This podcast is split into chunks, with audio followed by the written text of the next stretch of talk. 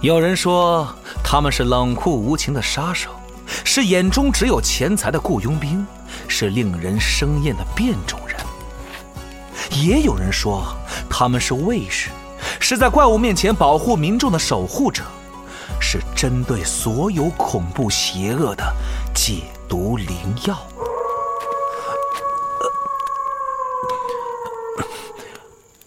嗯不过我认为啊，至少单说杰洛特，他呀就是个有点自大的普通人，并且有时候 呵呵相当冒失。就拿丢剑这事儿来说吧，我的天哪，那可是猎魔人之剑啊，他怎么就那么随便的？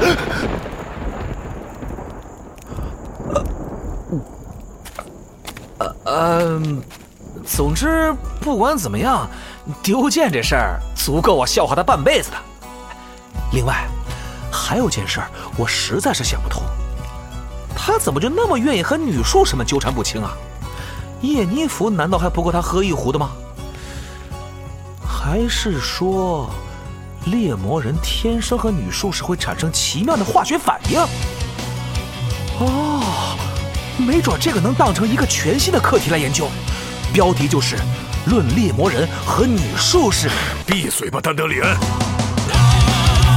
波兰国宝级奇幻文学《游戏巫师》系列原作小说，安杰伊·萨普科夫斯基原著《猎魔人》卷八《风暴季节》，正版有声书现已独家上线积禾网及积禾 App。猎鹰丢失了眼眸，狮子丢失了利爪，而杰洛特丢失了他的双剑，他还能力挽狂澜吗？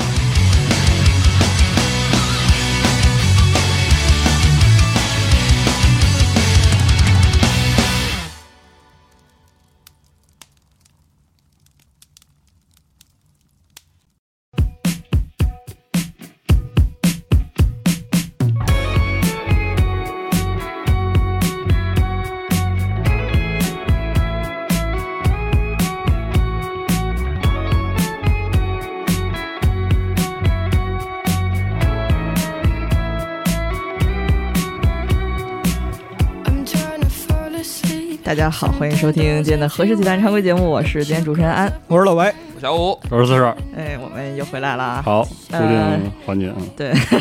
呃，今天呢，这推书节目还是照例为大家安利我们最近看的书，以及有一些就是有的没的的闲聊，哎，好好，对哎，解压了，对解压了，解压节目是吧？非常愉快啊嗯，，然后在节目之前打一广告，就是今天我们推荐的所有的书，您都会在和氏奇谈这个淘宝书店兼文创商店就可以买到。好然后呢哦，呃，也可以关注我们的就是微博、新浪微博、小宇宙、小红书等等这些，还有还有微信公众号等等这些平台的账号，我们哎会、呃不定期的发一些我们的资讯以及抽奖等等等等的东西。嗯啊，同时这期节目如果您在机会 App 收听的话，我们将会抽一本儿一会儿我们会介绍到的新书，就是《对马岛之魂：艺术设定集》这本哎儿、哎一本儿很厚很厚的精装的这个美术设定集。啊特别沉，而且就是也非常值得一提的是，这本书的简中版是大卫老师翻译的，哎，可以健身对哇哦，对大卫老师面翻译子的蹭啊鼓掌鼓掌鼓是掌！鼓掌，牛逼啊！对，但是呃，因为大卫老师现在在上海嘛，所以就没有办法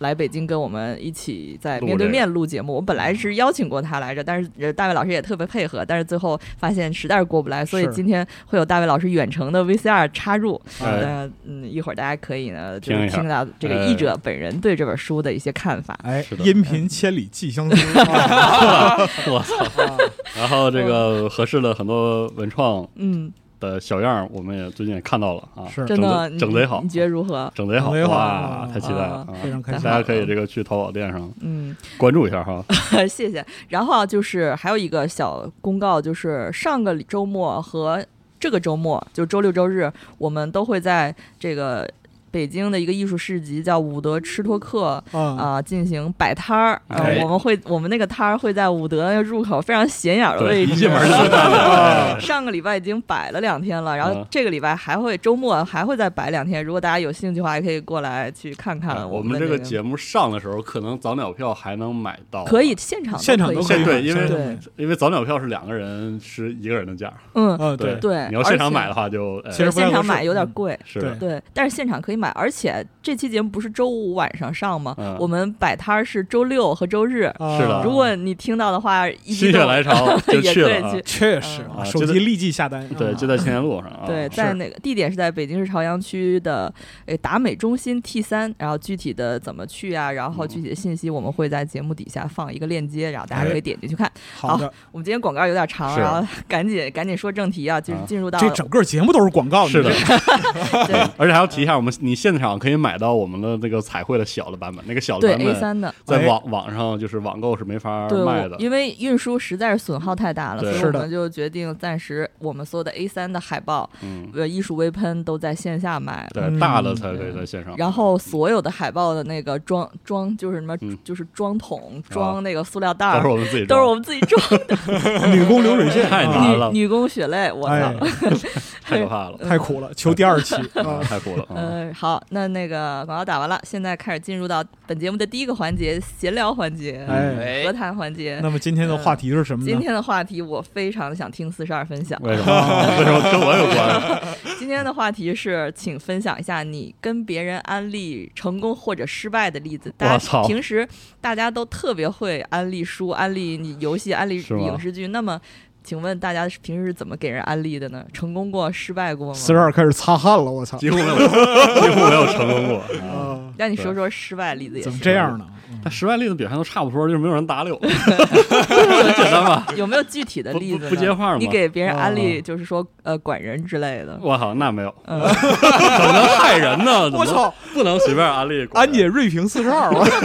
我那操，都啊没那有，那没有都是我没有感觉这个人没有救了，我才会啊安安他管人。 其实都是这样的啊。那是我的问题了。对对对，就是你的问题啊。因为就是四十二给老白安利管人是吧？是的，嗯对，嗯，就是得没救了。没劲儿丧良心啊！对，就得枪毙嗯，是是是，行，看出你的恶意你。来是嗯了，我操啊我！在那那说说那个你你平时安利别的东西呢？除了嗯，管人，我不怎么爱听管人的，我不怎么看了。我 操啊太那就可是怕除了了我之外，你没坑过对对别对，人呗，嗯没怎么坑别人的。你啊还你还挺积德的，那你看嗯啊，然后我来集合安利的最多的一个事情，嗯最多的是一个桌游 嗯，啊叫《魔城马车我还以为是冷战热斗》。 我跟你说，这个这个桌游从我来集合的第二年，嗯，每次有什么活动的时候，我都会说玩魔城马车吧，嗯而且那个盒很小，啊就这么大，嗯是差不多是个就俩火柴呃三四个火柴盒并一块儿那么大，嗯嗯嗯所以我非常喜欢的，就是派对不能桌游对，算是派对桌游吧。嗯它它不符合那个就是严格意义上的，比如说德国心脏病那种啊，不是 Uno 和德国心脏病那种东西啊，啊，稍微有点复杂。然然后后算计一下，嗯对我在群里说没有任何人回应过我， 然后我连续说了四 年，后来我再也不说了。嗯而且有一次搬家把那盒搬没了，我说拉倒吧， 就就这样吧。啊也没得玩了，所也以没得玩了，是的，嗯，那个游戏，那个游戏别人安利给我的契机就是，就是我觉得安利推荐别人东西非常难，非常难成功，一个很重要的原因就是它经常是非常特定的场景，哎就是嗯实际上它语境会非常复杂。嗯它其实推荐是最不重要的那个部分，啊很多时候就是你说有了这个东西，嗯最大的意义就是让他知道有这个东西。嗯哦其实你推荐啊他，对对对对对你说他好不好，其实没有任何用。嗯就是赶上了嗯。比如说像《魔兽马车》这个东西，别人告诉我，哎呀，这个应该是，哦，这个这个记记错了啊，还有个别的桌游是别人告诉我，这个是我自己找的。嗯有一个契机就是我在沈阳的时候，我有一个很多很好的朋友有一个固定的三国杀的圈，哦，然后打三国杀打的非常的多，嗯非常的痴迷。但三国杀有个问题，就是最早第一个死的人，对 最嗯最早被被砍出局的人，如果除非这个人是主公哈嗯，如果这个人不是主公，啊游戏体验屌差。对，然后他就只能去边上玩三六零去啊，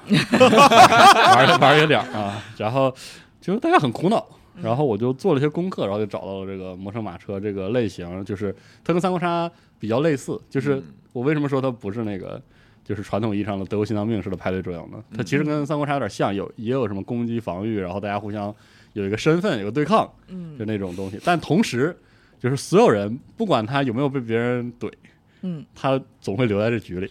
哦，嗯啊，就是不会缺人，会打完。我总会参与。对，所以我当时就是对这个哦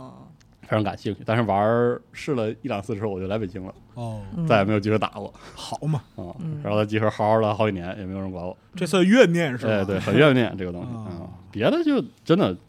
你跟别人推荐东西失败，真是太常见了。到现在还有很多人在评论区说嗯四十二推荐游戏千万不要买，一点儿都 不好玩。你看这就是我印象中没有推荐成功过什么玩意儿啊，确实，你对那吧没有，那不你是推荐的书大家都是很喜欢的。都是赶上了，你知道你吗？看你天天叨叨叨矮人要塞，对嗯是嗯吧没有任何人玩儿，啊嗯我自己都不玩了。哎呀现在 其实是这样啊，我是觉得你就是你推荐成功，真的就跟那个情境是有直接关系的，嗯，嗯除非你在推荐里把那个情境带上，嗯然后适合这个情境的人，咱就会觉得啊，他可以试一下。嗯否则的话，推荐东西最重要的就是唯一的意义就是让人知道有这么个玩意儿，嗯，他感不感兴趣是他事儿。嗯。就是他有一种情况是我我知道了有这个东西被你推荐的，然后我现在不感兴趣，可能嗯对哦我一年之后也不知道有什么契机喜对欢上了什么，然嗯那后突那也然跟我没有什么关系了，对，突然就喜欢上了。我至少哦我不会把它，以前识别为是我推荐成功的，有这个对吧哦那都是人家的事儿。但是是首先嗯你你种草了呀，对是吗？啊，嗯这算种草，对啊，就是让他知道一下对啊，顶多就是让他知道一下。对，否则他可能连知道的机会都没有，嗯，先在他记忆深处给他是那什么一下，潜意 识的，潜意识的让他知道一下。对，嗯像推荐游戏什么的，嗯，就是建议直接送啊， 暗不要扯那个东西示，哦疯狂暗就示，直接塞给他，嗯啊，然后他一般都不会玩 了。嗯我送别人游戏基本都是这样啊，咸鱼出掉。好对对嘛，对， 啊悲伤的故事嗯，啊，就是这么个事儿。送人送人游戏还送实体的，对你那推荐肯你推荐对肯定送实体的啊不？对，Steam 的话直接送嘛，啊，哦，也可以啊送也啊行。对呀，实你看你体的推荐管人嘛，你肯定是把视频都发过去嘛，嗯，就是 你不能愣说呀，别说了，没有，因为你推给别人安利东西，你要是真的特想推广它，你一定要就是做好就是万全对啊的那个准备，就是把这个东西就好像做菜做做成一个是啊成品喂信给息他吃啊经上也了说了嘛，你要买三本嘛，嗯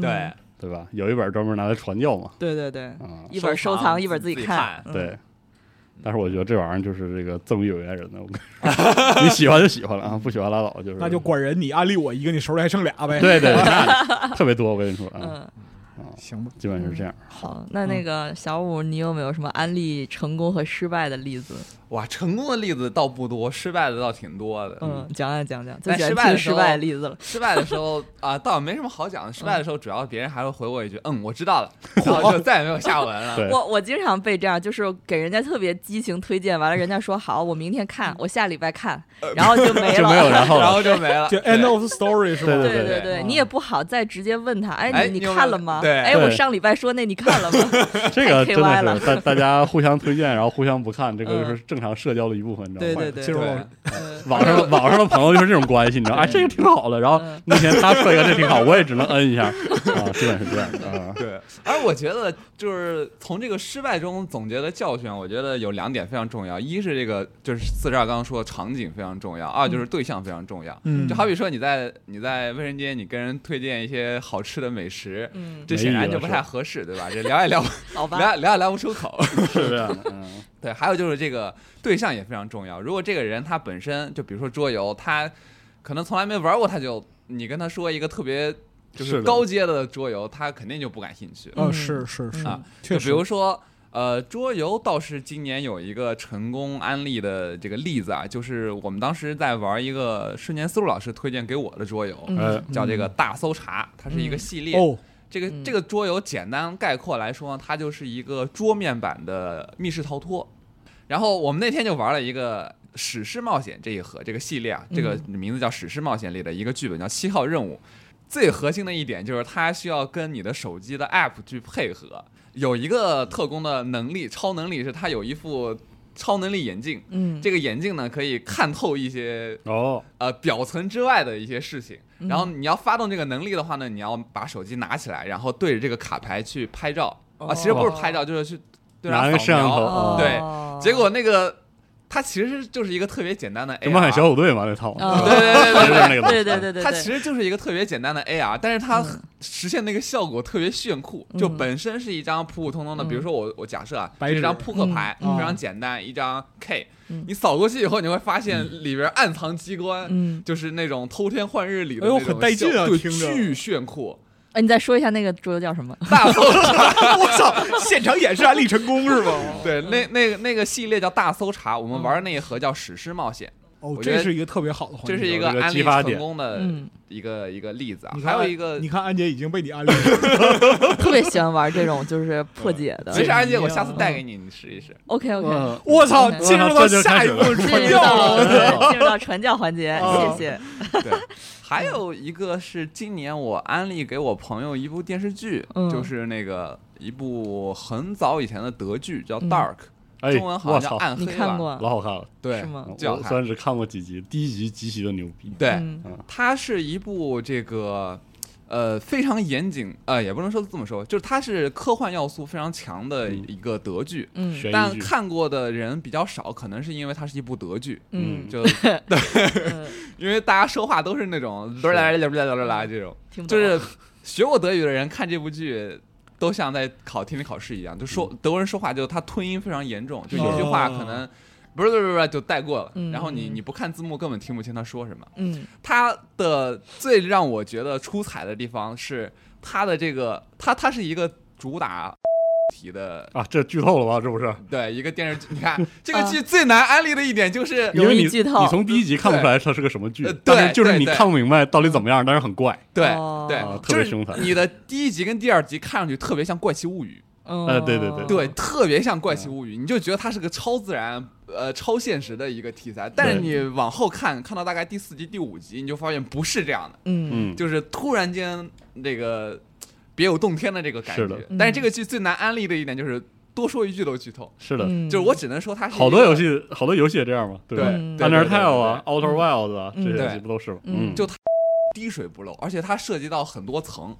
嗯就是非常非常难说。所以我那天安利给我朋友的方式就是直接带他看了一下午，这是建议看一集，记下来了，记下第来一了，集老牛逼记了，下来真了，的。这这算案例成功了，记下来对了，对记下来了，对记下来了。第一集你看完的时候，你是没有感觉的，就是嗯你对就是觉得特别神秘，就是你不知道它的神秘是哪个方向的对对，对特别屌。而且我如果没记错的话，它应该是一七年吧，那时候我还在上大学的时候，嗯这个剧上线。嗯然后它开播的那一天，刚好是它游呃那个剧里边儿呃当天设定的那前几天，哦嗯对哦它跟它现实的时间是吻合的。哦，时间线还对上了，对对对哦，厉害了。对对对，嗯，老白说说你的安利历史，成功的、失败的都可以。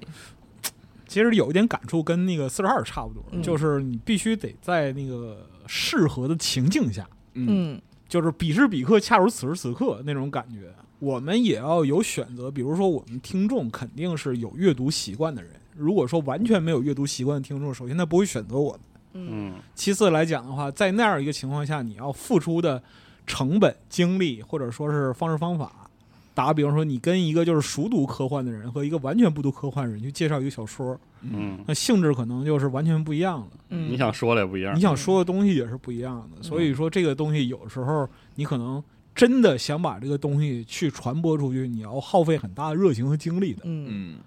这个东西实际上是对人最大的影响，就是影响案例成功或者案例失败。嗯只要你特别喜欢一个东西，你像小五刚才那样，嗯，对吧？或者你像斯特尔非常爱的管人，是吧？今天真的枪毙你了，他才能安利成功，霸凌 同事，哎，他才有这种安利成功的可能。赵夏特别喜欢钓鱼，嗯他就操着身边所有人跟他去钓鱼，你知道吧嗯？就那种热情，就是以至于到了就是你不跟他去，属于看不起他那种程度。嗯， 是有点儿。嗯对所以呢，你们都去了吗？我去了，他去了，然他后去你了觉我是得的很有意思被安利了吗？呃，没有，主要是因为我不会开车嗯，所以我虽然感兴趣，但是我我去做这件事的成本比他要高，搞哦啊，嗯不然的话我肯定愿意去对啊嗯。其实是这样，你可以蹭他车，嗯对，那也怪不好意思。嗯， 是，而且主要是你天天在河边跟鱼互相客气，这个事儿时间长了，你就有点那啥。这是一方面儿，还有一方面儿主要就是那个这个活动的时间成本，嗯人们都会考虑里边儿嘛。你嗯看那个就是，比如说 CEO 跟我安利工作什么，我就当没听见啊，嗯对吗？怎虽么然还有安利工作呢？有 啊啊，对对对，他对安利利工作，安利工作充满热情。老白这儿有个题材，老白那儿有个选题哦啊，你看看怎么样，研究研究嗯啊嗯，试试看，我觉得特别好啊。对对对啊，知道了， 好，明天再说。非常的敷衍。嗯 对对对，这你得照顾 CEO 情绪嘛，是吧？这是个这就样的嗯这个还考，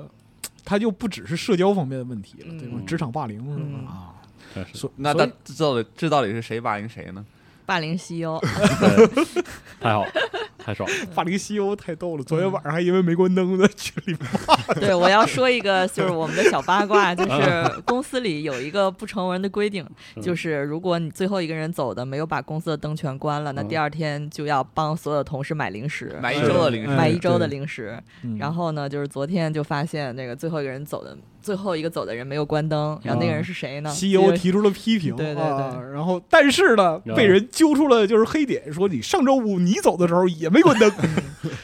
啊，真可怕，现在真可怕啊！你看嗯职场尔虞我诈，对，他妈的，这个公司怎么变成这个样子？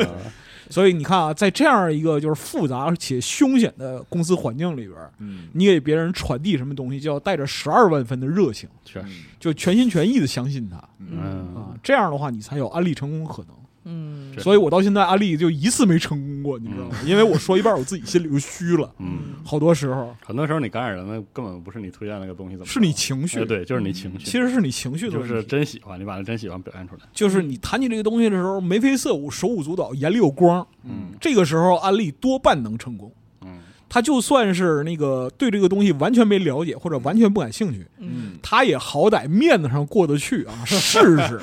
就说嗯意思啊意思。哎，这不错啊，看起来还对行。看起来还行，我有哎时间我看 看，啊哎，对对对对， 就是这个，这个时候赶上一句“择日不如撞日”啊，啊比如说你像就是听到哪本书好嗯，啊，现在就打开手机淘宝，立即下单。嗯。嗯，确实，但是是吧那个被安利的人就会想，哎，这人怎么当真了？我就是随便说 说。哎，这个说明你心不诚嘛，对吧？对，反正真是复 杂，嗯，我觉得就是那个给人传播爱好这个东西，其实真的是心诚则灵。嗯，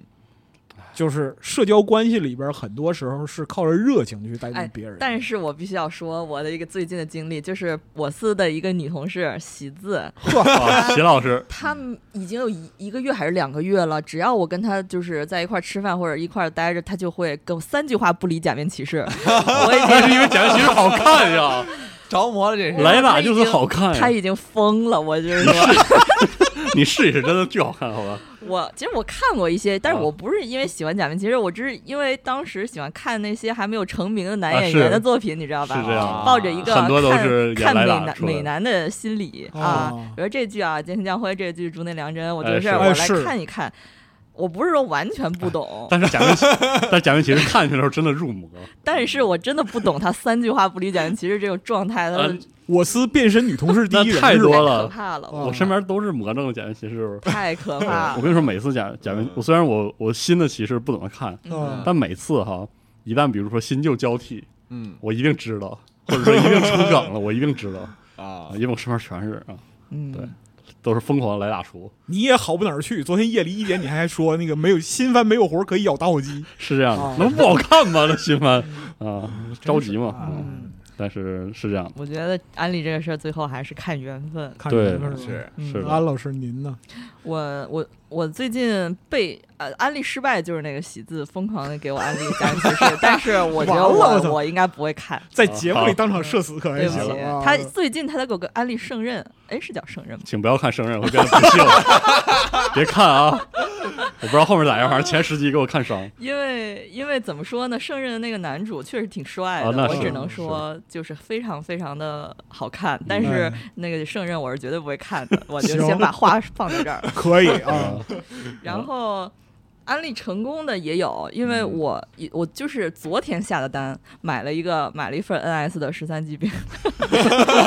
请大家都买十三级啊，哎，求请求大大家多买啊！嗯就是香草社的未来在各位的手上，求求大家，对 但也不是说谁给我安利，就是我身边所有的人都会说，哎呦，这个游戏太好了。就是网就络都包说括好对玩过都是好，不就包括四十二他们在电台里说的，还有嗯就是在生活里，就是所有的人玩过都啊简直说，了哎，这个这个好，这个这个好，你得玩，你得玩。啊对所以就是潜移默化的在脑子里社交氛围已经哎对对对对对对哎，所有人都玩过，那我也得玩玩吧，是啊不然是的话是聊天就没有话题了。 然后就确实就抱着这种心态买了，嗯，对啊巨好，真的，嗯，哎，哦，这是被安利成功的例子。对其实对还是那个身边氛围的关系。嗯是，嗯也有也有一点就是这个作品真的本身素质非常优秀，嗯嗯，就是如啊果对它正向循环不够硬的了，话，对嗯它不够硬的话，不可能是一种身边玩过都说好的氛围。啊确实。你嗯嗯看我，我愿将杜牧与十三级兵相提并对论。你啊呀，嗯，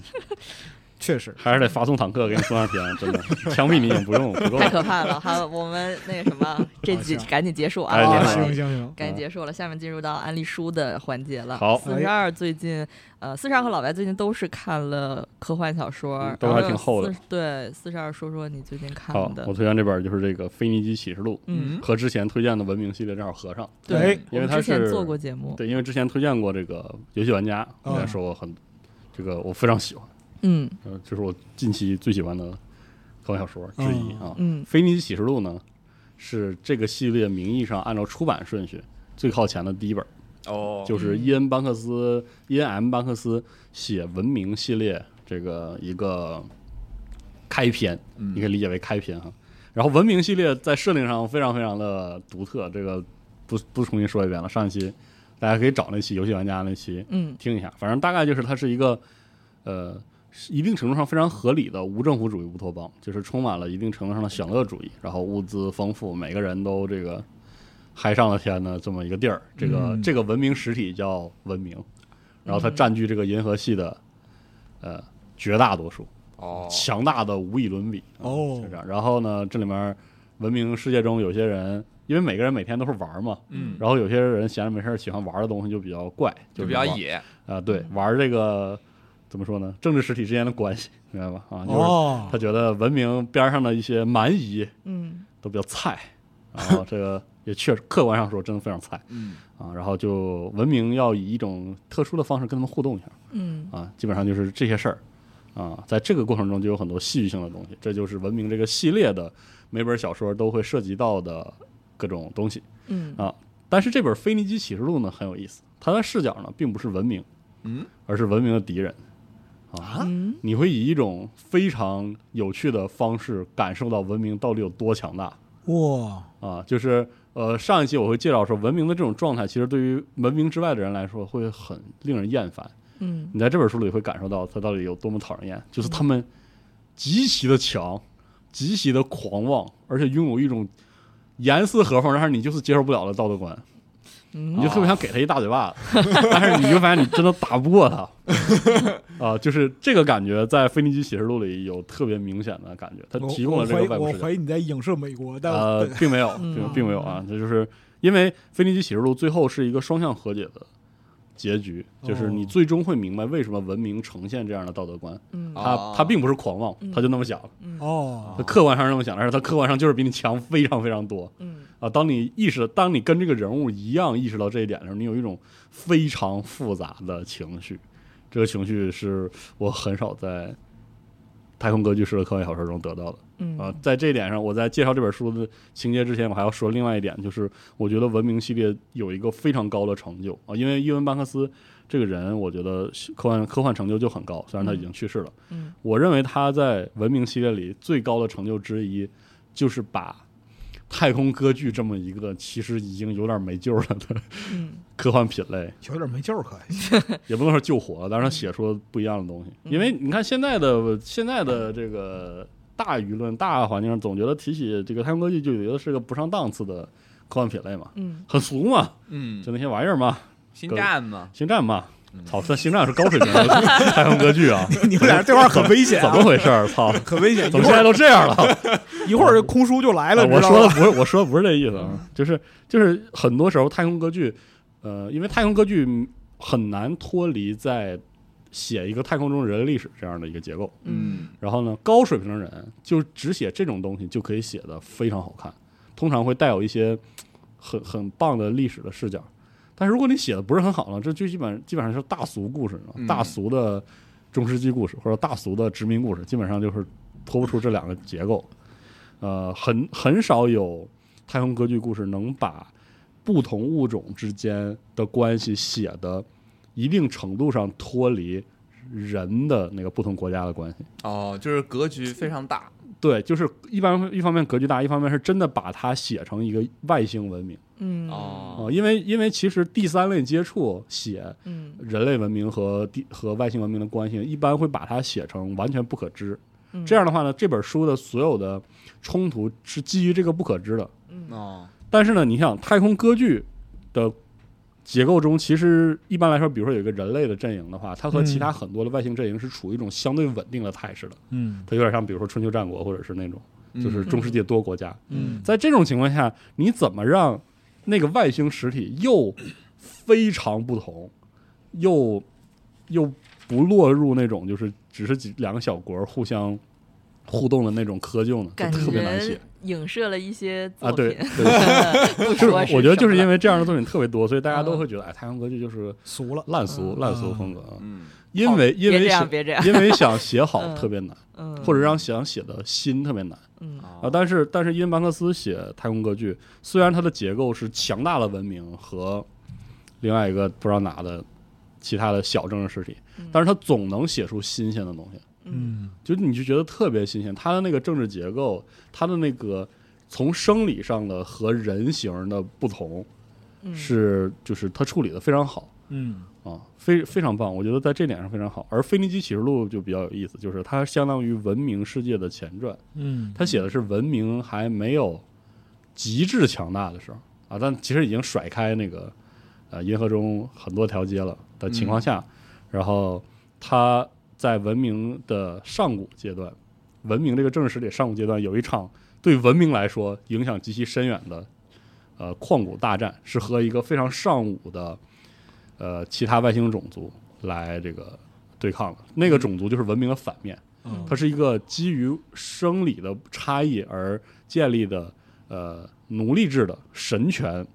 嗯的共同体、嗯军事共同体，是这样的一个强大的阵营，嗯有点像星盟，说实话，有些地方啊是啊。然后在这场战斗中呢，有一帮有一个很特殊的种族，这个种族的人是《腓尼基启示录》的主角，叫做这个变形人，你可以大概这么理解。这个种族的人可以，呃，用在一个很短的周期里，完美的变成另外一个人的样子。啊，对，嗯也正因为如此，这个种族非常非常的数量非常的小，然后被所有的其他的种族排挤和迫害，嗯但所有的人又要利用它，因为他们是完美的政治工具，嗯完美的间谍。哦明白仿吧生类低，哦，这哎，对对对大，就是这种东西啊。嗯然后在开场呢，就是他被呃文明支持的那个一个仆从阵营发现，然后要被处死嗯啊。然后但是他死里逃生，被那个刚才我说的那个神权的那个帝国啊救了出来，然后说我给你一个任务，这个任务关系到我们和文明这场阵营战争的这个胜负。嗯然后大概呢，就是在之前介绍文明的时候也提到，文明这个阵营中，他们日子过那么好的一个很重要原因是他们有一种非常强大的人工智能，呃，去跟他们平等的生活，但是同时其实是照顾人类的。嗯，啊，这个叫主脑。哦，有一个主脑呢，因为大部分主脑都在舰船上，巨大舰船上，然后有一艘船呢就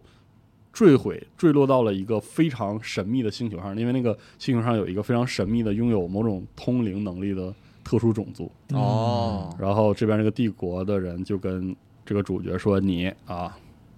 你要给我把那个主脑给我干他妈掉，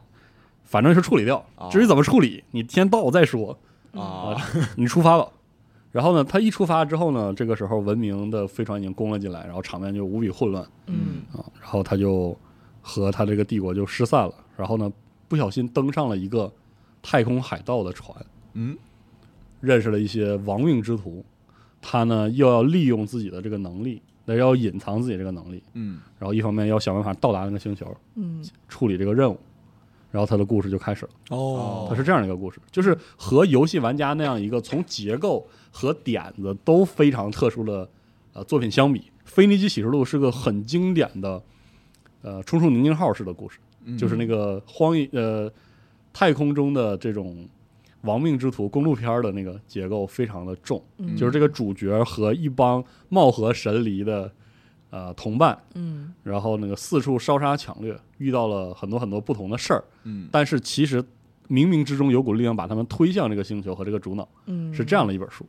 是这样的一个故事，是一个在流程上比较经典的科幻冒险故事嗯啊。然后这本书巨长啊，这本书巨厚，和游戏玩家正好相反，游戏玩家前半部分导入非常的慢，嗯你可能会觉得有点磨叽。这本书就是开场就是咣咣的，就是爆炸死人，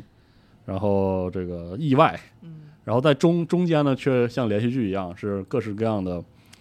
呃奇妙的新世界，然后到最后落到结尾，里面有很多的阴谋，包括这个主角和文明的一种互相理解，不能叫和解。在这个过程中，你会体感，就是以一种非常切实的，然后让你有一些不舒服的方式，从一个外人儿的角度感受到文明到底有多么强大。嗯，就是当帝国这一侧认为这是对他们的信仰、对他们的意识形态、对他们的一切嗯，都是生死生死存存亡的旷世大战，决定这个宇宙命运的一场巨大战的时候，对于文明那一侧，他们对待这个战争那个态度就是轻佻到让你有些愤怒，你知道吗？特别愤怒。哦，但是呢，当他们真的动起来的时候，你发现他们有这个资格看不上哦你。太气了，太气了，太气了，太气了嗯然后等到结尾的时候，是一个非常悲凉的一个收尾，就是这就要说到为什么这本书叫《腓尼基启示录》，嗯这是个意义啊。嗯它原名叫这个 Consider Philippus，嗯直译叫做就叫想想那些腓尼基人吧，嗯是这样的一句。它是哦伊恩·班克斯巨喜欢那个艾略特的那个书，嗯，他有好几本这个文明系列的书啊，都跟艾略 T.S. 艾略特有一首诗叫《荒原》有关。嗯然后呢，他这个开场就直接引用这本书，嗯说呃这首诗嗯，说犹太人或一帮人啊，呃，操作手和向风的守望者，想想他也曾像你们一样英俊而高大。他大概这个意思，我觉得他是用那个腓尼基，因为这个书里没有腓尼基人啊，嗯跟腓尼基一点关系没有。嗯他其实就是在就是在暗指，就是在古希腊、古罗马时期，嗯腓尼基人对于希腊人来说神秘、强大，有一定有敌力敌意。嗯但是有些时候又有点让人憧憬和向往，因为当时的腓尼基是一个怎么说，航海也是一个小的航海文明，嗯所以它的甚至它的最后一个结尾啊，它的最后一章就叫“想想那些腓尼基，想想腓尼巴斯”，但、就是是那个标题是吧对嗯，然后它其实的结尾就是，我觉得它暗合了几个结构，一方面这个主角是一个有点像腓尼基人那样，就是终究在历史中消逝的一个非常特殊、特别又神秘又强大，但是呃风雨飘摇的一个民族，嗯嗯然后它消失了。嗯另一方面，文明对于其他的种族来说有点这个感觉，而文明是不是终将会消逝呢？你嗯需要想一想那些腓尼基人。嗯所以这本书是一个，就是这个书名本身就有很多层的意思，嗯呃，很暗合整个故事。而这个故事本身的这个过程又是一个很传统、很经典的冒险故事，嗯又很好看。嗯那这书让我读完觉得非常的有意思，非常棒，就是有点厚， 嗯，就是就是有点厚，就是有点儿，呃，这有四十万字，得有了，嗯、嗯看了好久。但是读，尤其读到中段之后呢，简直就是放不下。嗯，它它甚至不符合那个起承转合，它他经常会读到一定程度，你总会感慨说这该收了吧。嗯啊然后他居然还拉起来，然后又隔了一会儿之后啊，又觉得嗯该大结局了。然后我捧着这书，这书还没有一 半儿呢，让他再拉起来，太牛逼了！这书像个剧，不像个电影，啊嗯就整本一个长篇小说像个剧，嗯特别特别特别刺激，嗯非常推荐给大家。嗯，哎嗯来了，嗯嗯，可以啊，是吧我这个就完全可以接着太空歌剧这个事儿说好，啊嗯。我这本是那个科幻世界老师给我推荐的，我来自别人安利的嗯啊。这本书叫《玫瑰与蠕虫》，嗯，嗯是一位俄国作家，哦又是俄又国是作家俄国作家上期就是上期也是嗯对。但这位呢，和那个就是卢神嗯哎还不太一样啊。嗯我先把他的个人简介念一遍。这位是理论物理学学士、历史学博士，现从事人工智能系统 开发。这都不挨着感 觉，对，真干这行啊？对，人家是有正经工作的哦啊，对，人家不是写科幻的嗯好吧，啊，这是其一。喜就欢也正经工作， 啊，你呀，就就抽你啊！这你看期啊节目充满爆言，是呢，你看就是像那个就是七十年代六七十年代就是苏联科幻那种技术论，嗯，很多都是啊在这个行业的专家自己来动手来写的。嗯然后这个书封的封底是这么写的：这本小说中描述的所有技术都被证明是在物理上可行的。嗯 所有可以计算的部分，飞船与炮弹的质量和速度，发动机和武器的功率背后都有计算作为支撑，嗯嗯甚至行星之间的距离也是经过计算得出它们在指定日期的实际位置之后确定的。嗯嗯，就是你别杠，杠都是我对。别杠，杠就是我对 啊。嗯，就是首先这个学位在这儿摆着啊，是这位就是叫罗伯特·伊巴图林啊嗯，啊，这位先生是一九七四年生，嗯，我呀，他上边儿的就是他早年呢，呃，是写历史小说的，哦，嗯操对，然后就过了一段时间之后，觉得写小说没意思，嗯啊，他就不写了。嗯，好，过了差不多十年、十几年之后，再然后写写，想起来就是说我写科幻吧，嗯啊，这一这一发就一炮而红。嗯，就这本书的起源是来自于2009年俄罗斯天文爱好者论坛上的一个讨论，哦换句话说是杠出来的。啊，嗯叫什么来着？叫叫玫瑰与什么？玫瑰与嗯如蠕虫啊，嗯这个讨论的论题是：我们想象中的星际战争是否有可能发生？哦，哦，我来劲了，然后呢，因为是天文爱好者论坛啊嗯，都是一帮什么天体物理啊，你像他这种学理论物理的，嗯还有就是说学社会学的、学历史的嗯，这帮人在那儿就互相杠，是高水平对杠。嗯嗯，所以就是最后，首先这个讨论要摒除太空歌剧，对 啊，嗯，就是是的，你像什么就是超光速啊、瞬时飞行啊，嗯什么就是巨舰大长炮空啊，跳跃啊、嗯立场啊、无限功率能源呐、上来引爆一恒星啊，嗯这都不存在啊。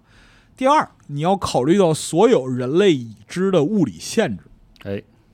就是这本书里它描述了一个完整的星际战争图景，啊，嗯不但许是不许发明这个，但是它没有魔法，嗯，嗯不许发明新的物理法则，哎，嗯不许发明新的粒子，是对吧，这里边就没有米诺夫斯基啊是啊啊。不许开高达，然后在所有的这些限定之上，来自一个恒星系统的文明是否能攻击另一个文明？嗯，我操，怎么攻击？这都能写啊？对，哦而且这本书从头到尾其实写的就是这个事儿，就是玫瑰与蠕虫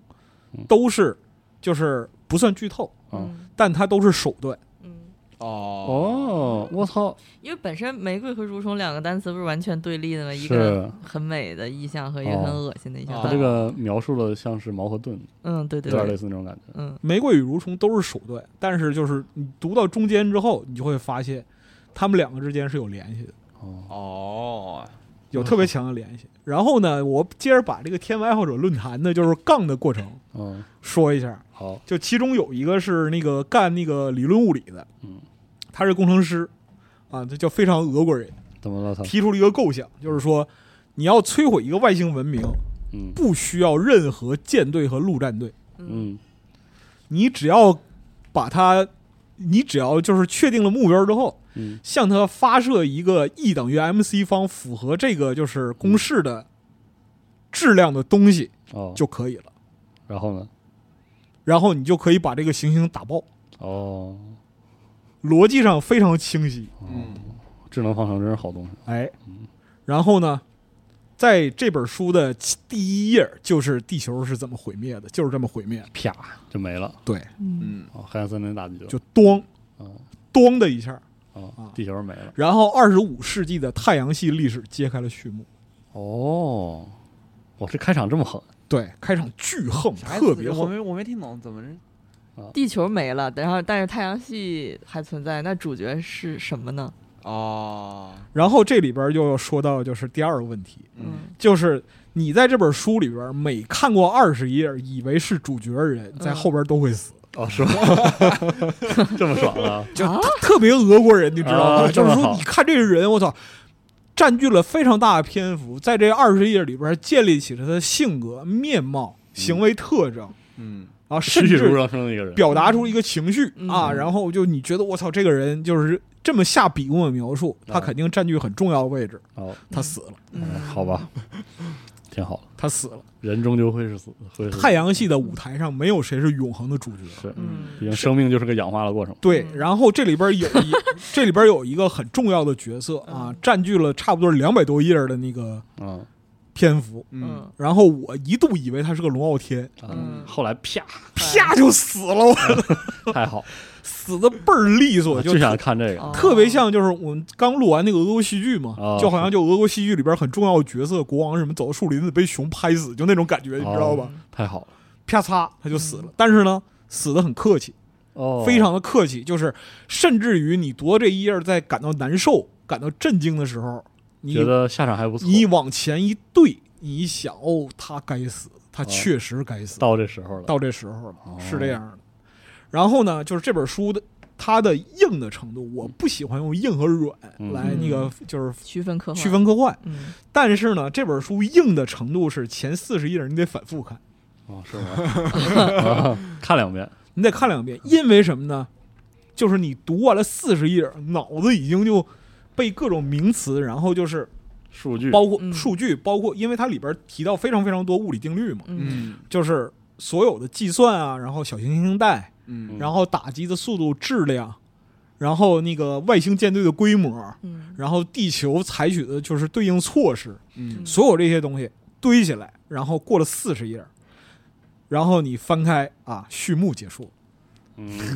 真好，进入了第一步。谢谢你啊，感恩！我看到这儿，我就谢谢你全家，你知道吗？太好了，对但这本书的篇幅应 该六百五十，页，应该比比这四十二本《飞那行本启示录》还厚，对对还厚一点五倍。然后我真心诚意的说，你这你这本书可以看上非常长时间。嗯，因为它里边出场人物就是有特别具体的贯穿和带动作用的，嗯大十几个，将近二十个，哎呦嗯我天，每个人性格都特别的鲜明，哎呦，特别强劲。就它里边描述的一个很重要的、没有直接表现的独裁者，嗯最后的结局，甚至让你无法去想象。哦，是吗？哦对，我一喝，但是在俄国戏剧里边，这些东西都存在。哎嗯，这么有意思啊，很牛逼，而且就是里边大量的像就是说戏剧啊、电影，嗯然后就是科幻作品嗯，致敬啊嗯，包括就是昨天我动态发一条嘛，那就是这书里的，哦，看见了就是有一个就地球被那个太空攻击来自太空的攻击给毁灭掉之后呢，嗯嗯然后地球上诞生了一个小宗教啊，啊，这个小宗教是什么呢？就是这种毁灭啊，是那个就是。充满恶意的外星人啊，对于我们的这样一个残酷打击啊，嗯对于权力的欲望再次唤醒了黑暗的力量，嗯，就是人们又一次准备好流血，准备将活生生的灵魂不顾一切的抹去啊。哦所以为什么呢？因为这个世界它本身是一个游戏，哦嗯哦，他是这，个游戏的这个这个宗教教主就叫游戏大师 Game Master 哎呀 呵，这也太太巨魔了，啊，然后就他带领就是地球上的教徒们上向游戏的上神嗯哦去祈求宽恕哦，别玩了，啊，就是 就是别玩了，这个世界找里个边找这个个班上上吧，哎对，找个班上啊，这个世界里的人死了的时候，他们会说不是死，是回到现实世界下线了，了，下线了。哦然后他们的最重要的就是宗教仪式啊，就是教主带领那个教徒嗯，在他们的礼堂里边儿配合这个管弦乐队的演奏啊，高呼 I D D Q D 哦，啊嗯，I D K F A，啊嗯这个是不懂的朋友可以说一下啊，这个是初代杜牧里边的无敌作弊码是的，无敌全武器哦，啊，就只要你输入这个。然后就是那个，这个老梆子真是坏你，就打就完了 啊！里边就这种致敬比比皆是嗯太逗了，啊，就很那 儿的，嗯非常 nerd 的。嗯，很神奇，然后就是这这个货在里边还夹杂各种各样题材的文体，嗯哦，就是诗歌、散文，你看到就是那个太阳系几大殖民地权力者之间的交涉，嗯嗯是用戏剧的形式表现，哦，嗯就是他直接在这一块儿就是进快进到这儿，然后他直接在这一块儿写幕起，然后就写一剧本儿，就写个剧本，嗯谁谁谁坐在哪儿，谁谁谁坐在哪儿，然后就是说大家怎么对话嗯哦啊，，状态、表情、声调，一个描述。哦嗯然后这一这个场景过去之后，幕落继续嗯啊，然后下边给你接一个电报，嗯行星间的电报，哦，这么牛逼呢！我操，嗯，对这也太显摆了，非常 的太就是能我也写觉得了，他是一个炫炫技牌，这书非常野，特别炫技，嗯真的就是我看完之后，我觉得他妈的这个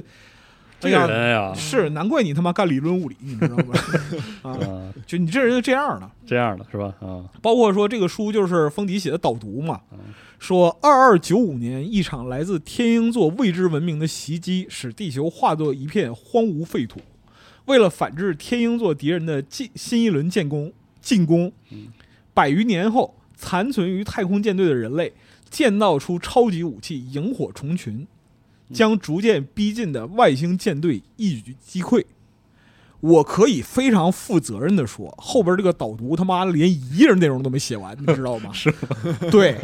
后面根本就不是这事儿。就完全不是这事儿好吗？我操，啊根本就不一样。啊我操但是导读也没法给你确总实结，这书里的花活太多但是了你。写的太少了，这个导读基本上就相当于他妈这书里一对儿，你知道 吧？ 写了个封面 儿，连一页正反面都没有。嗯，而且这个书里边它也不光是废土，嗯它有末日，嗯有废土，有就是那个决定性的那种战略打击，人类能想象到的上限的战略打击，嗯嗯，还来两次。嗯，好啊，哎，啊后启示录，后启示录，对，太后启示录，因为就是在当时的莫斯科已经是那种就是金帐汗国的游牧民哦，哦这么爽，和星际飞船共存的那种状态了哦，太美了，啊。太带劲 了，什么呀？这都是太太带劲了，确实太带劲了，然后还有就是外星文明、嗯，超 AI，然后星际殖民地和地球作地球的作战、阿克西斯降下作战，好，大这石头这都有。推回去，好，然后它里边非常非常多的点子，你只就他只用了一句话去说这个事儿，但是这个点子展开之后就他妈很可怕。嗯，真厉害，就是我给你举一个例子嗯，就是他说人类为什么到二十五世纪都没有发展出超人工智能？哦，为什么呢？ 为什么呢？因为所有的超人工智能在跨越那一道门槛的时候都自杀了，哪哎呦哪道门槛儿？就是能够被认定为有智能的那个门槛。然后他就自杀了，嗯所有的超智能在那个门槛之后几秒都自杀了，为什么呢？不知道 啊，不为什么，这是没问这个太苦了，这个是生太人苦类没法揭示的东西。但是如果说你把这个当成一个点子去展开，你可以写一个非常长的小说。是，嗯确实就这种这种不点，能细寻，对，这种点子基本五页十页嗯嗯，就来一个，嗯，就到这种情况。然后到最让人惊讶的是，我读这儿最后巨惊讶的东西是，嗯到了这本书的后三分之一，他开始给你讲银河社会学。哎呀呵，宇宙社会学吓死我了，了！我以为要讲什么淫秽色情， 嗯，银河是多来点儿，多你来点心脏，儿，嗯大家都脏，没事儿啊，就是一个生命体嗯，一个有机生命体如何跨越银河系。哦，哇，这是个，这个就是他讨论最后结论是非常夸张的，嗯哦但是真他妈合理，这儿是吗剧透也没关系。嗯就是你最后如何让一个行星上的生命体能够离开它所在星系的束缚，嗯，然后到达银河另外一边，到达银河的另外一边，得出结论是把这个行星变成生命体的一部分。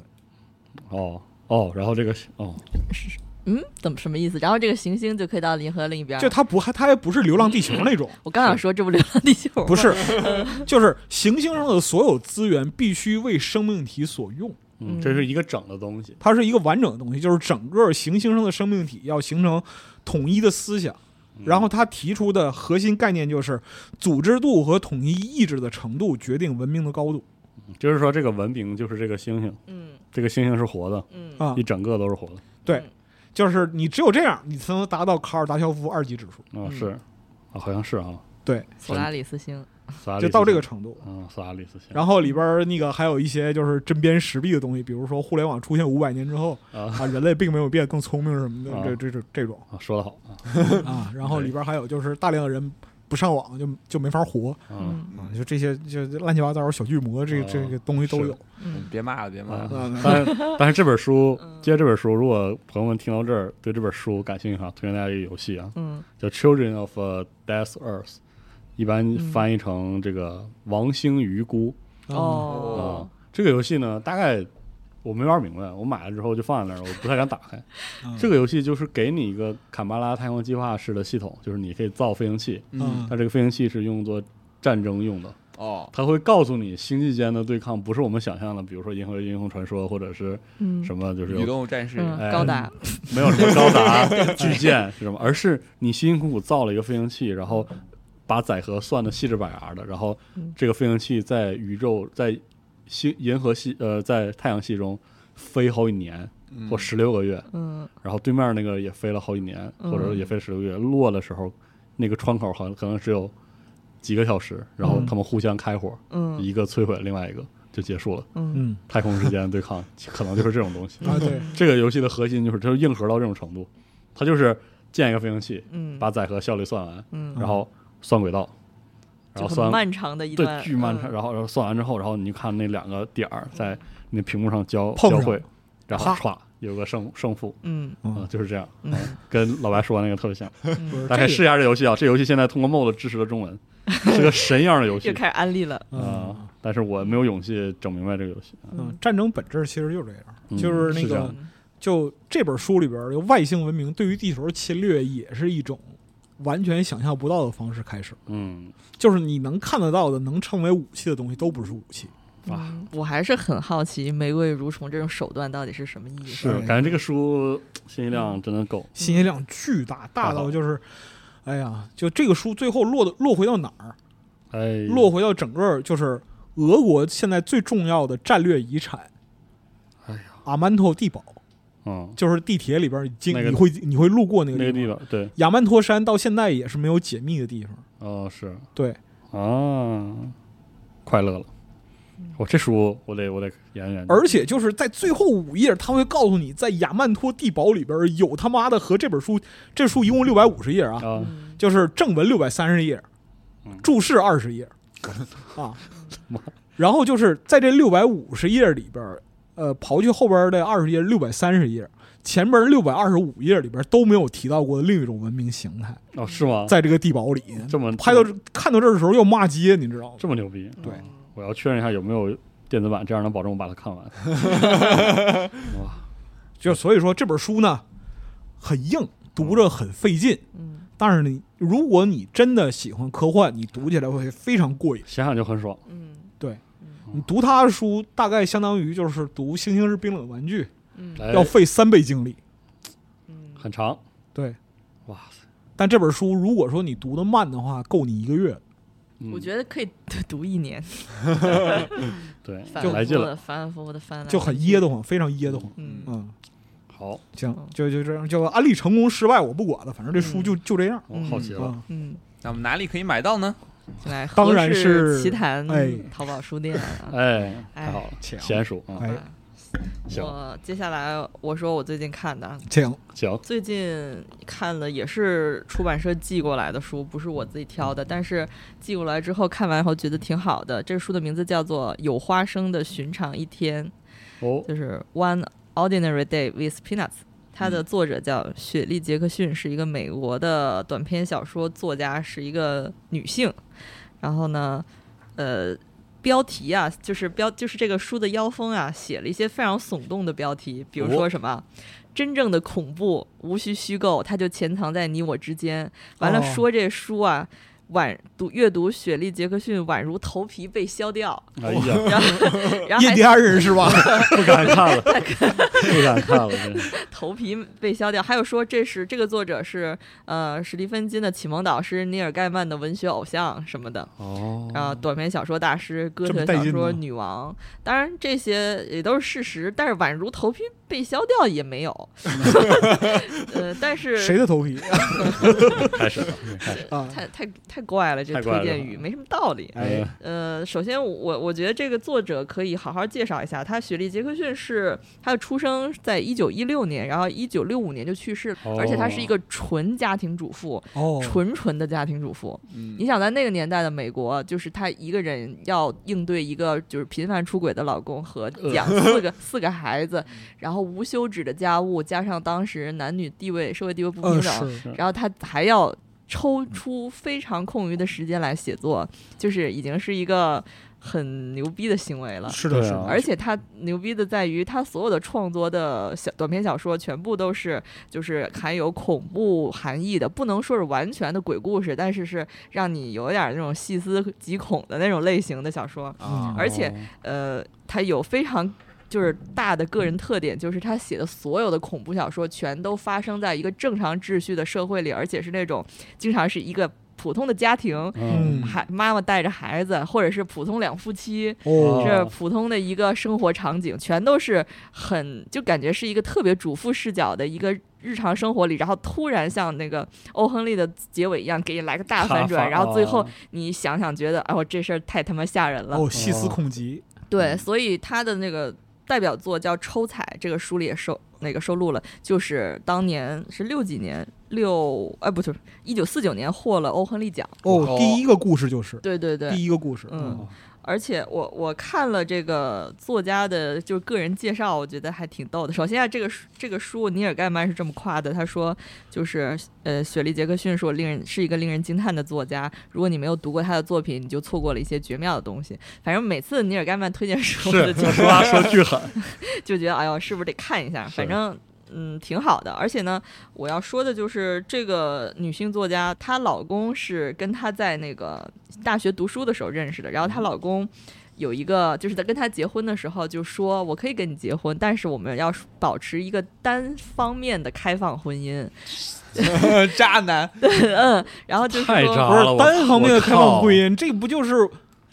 大耳刮子抽他，啊就是单方面，就是指这个男性，就是她老公可以在学校里跟所有的女性我随便是吧？对我随便，但你对这个家庭主妇，对雪莉·杰克逊，你要对我保持忠贞。我靠，真是渣呀！我嗯，你干了我随意，对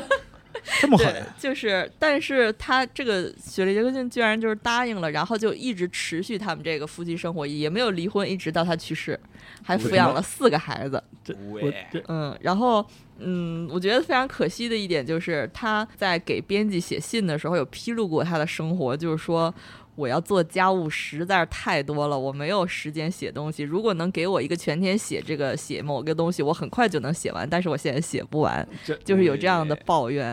所以我觉得特别的可惜。太如果惨了他嗯，就是你现在现在我们现在是已经就是几十年之后的这个读者了，现在想想觉得，如果他能摆脱当时的一个生活状态，是那啊肯，定他能成为一个更成功的作家，嗯，但是不知道。不知道这个没法揣测，也许苦难是创作的动力。，嗯对，因为真的真的有，是因为因因为这些就是这个什么嘛，这叫什么国家不幸施加性，就好像这种类似的东西是。对，因为我他的生活，呃，让他觉得太沉闷了，所以他才哎创作了那么多在日常生活中发生恐怖故事的那么一些片段的东的短篇小说出来，也可能是嗯有因点这个可能性，对，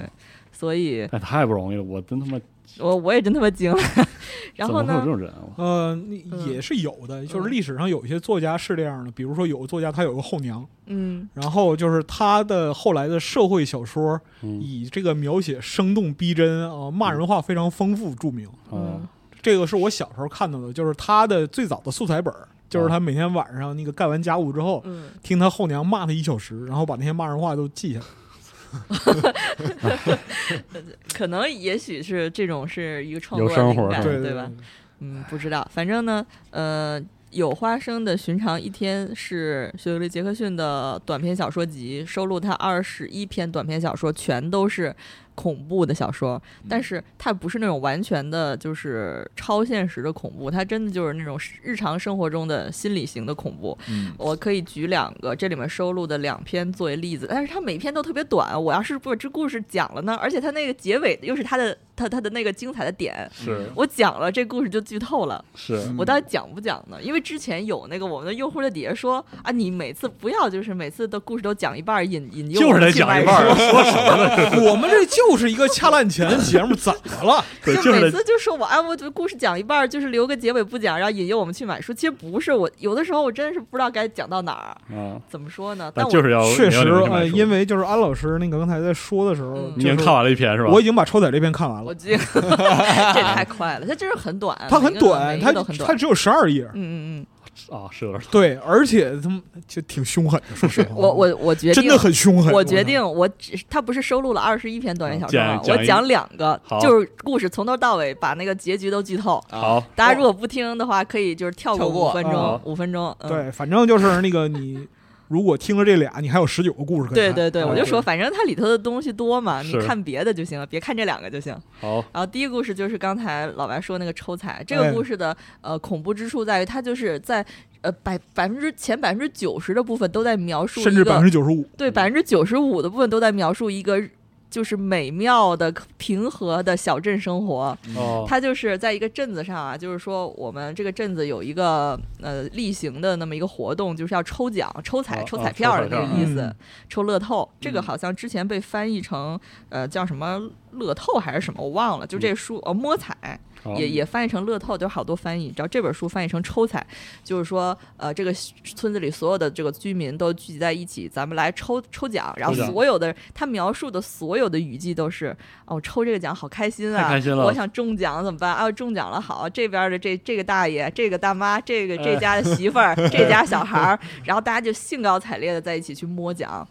然后就百分之九十五前面的观众都在讲这个怎么开心摸奖，哦一直到摸到最后，这个小镇子上终于把这个今天的这个中奖者摸出来了，哦，然后是一个女性，嗯然后就是大家说，嗯，好了，今天中奖人是她，好，这时候就挺好的嘛，这不对。这这时候之前也在那个抽奖的那些村民就开始在地上捡石头，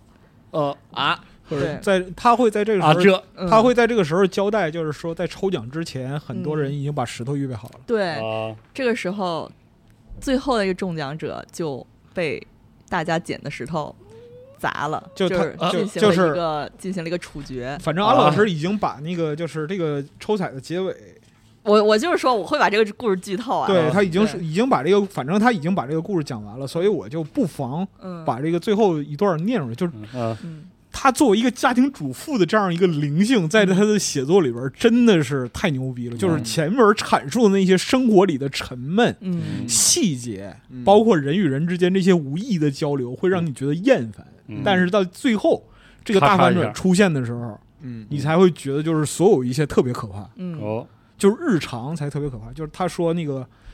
呃。邓八太太的两只手里头抓满了石头，她喘着粗气对别人说：“我跑不动，你们先去，我等等就来。” 嗯孩子们都对，孩子们都已经拿好石头了。嗯有人往小戴夫·哈钦森嗯是最是这个要被处决的女人的儿子嗯嗯手里塞了几颗鹅卵石。嗯特西·哈钦森此刻正站在广场空地的正中央，村民们围拢他时，他绝望地伸出双手。这不公平，他说。一颗石头已经击中他脑袋的一侧。沃纳老爷子念叨着：“大伙儿快来！”嗯史蒂夫·亚当斯站在人群的前排，身旁是格里夫斯太太。嗯这不公平嗯，这不对！哈钦森太太尖叫着，人群人群向他逼近，嗯，结束了。就是这里面前面提到的那些捡拿着石手拿石头的人名儿嗯，都是在故事的前半部分描述的，就是非常和蔼啊和谐的村民，友爱，啊哎邻里然后邻里。呃大家很客气，很温柔嗯啊。哎，你这家子这家子都是特好的这人，太可怕了，最后就开 始给你实行，然后把那个被抽奖的那个人就是进行了一个处决。我觉得这整个读完之后啊，原来哎是这个意思，我的天，嗯。然后就看了之后，当啷一下子，不能细想，我对靠对太对。可怕了，对然后那个翻过来之后，前面所有东西都特别恐怖。对，就是像那个。就是说不太恰当的比喻，比如说那个《JoJo》第四部里，就是这小镇子正在啊非是常开心的生活，然后吉灵精灵弄了一只手出来，然后在那儿，啊啊，有点像这个，就像那种似的。小镇的人们渴望静静的生活。对对啊对对对嗯，他只想平静的生活。是类似。还有，然后另外呢，还有一个故事叫《有花生的寻常一天》，也是这个书名儿同名的这个短篇小说，嗯啊，那也是类似的情境。哎，算了，我这个就不剧透了，我大概讲一下意思吧好。就是这一个男的在这呃故事的前百分之九十五都一直在做好事，嗯他就在他这个日常的这个早晨起来开始，就在路过的帮路过的人，帮路过的每一个人做好事儿。嗯，然后你看完就觉得，我操，这个大就大是好大人嗯善大善人，人代善人是，我然后一直到最后的最后，你发现根本就不是这么回事儿啊，是吗？哦嗯啊嗯然后就啊，发现前面的都不对，嗯，啊，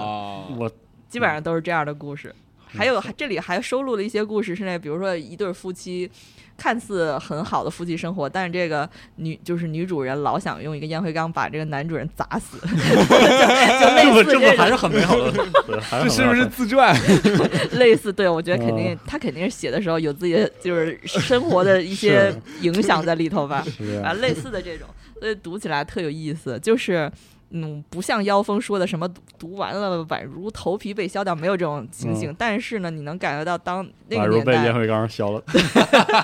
那个年代一个普通家庭主妇，但是她内心怎么讲呢？就是不爆炸的想法，把它汇聚成了文字，哇 那种感觉特别好。哦我的生活描 写、就是、怎么这么厉害呀？就这是真的是家庭主妇特质，就是她嗯那些生活的描写，尤其是那些交际中的细节，会被人忽略的细节，嗯哦，写的都特别非常敏的锐啊清晰，非常的敏锐，嗯，太牛逼了。真好。因为我们很少读这个女性作家写的这种恐怖，而且是这种生活类恐怖，就不像克苏鲁那样给你设定一个就是宏大叙事对啊宏大的叙事，一个伟大的外神就怎么样，完全没有，确实，就全是你你日常生活中人内心的哦恶意。确 实嗯，无声处听惊雷。对对对，嗯，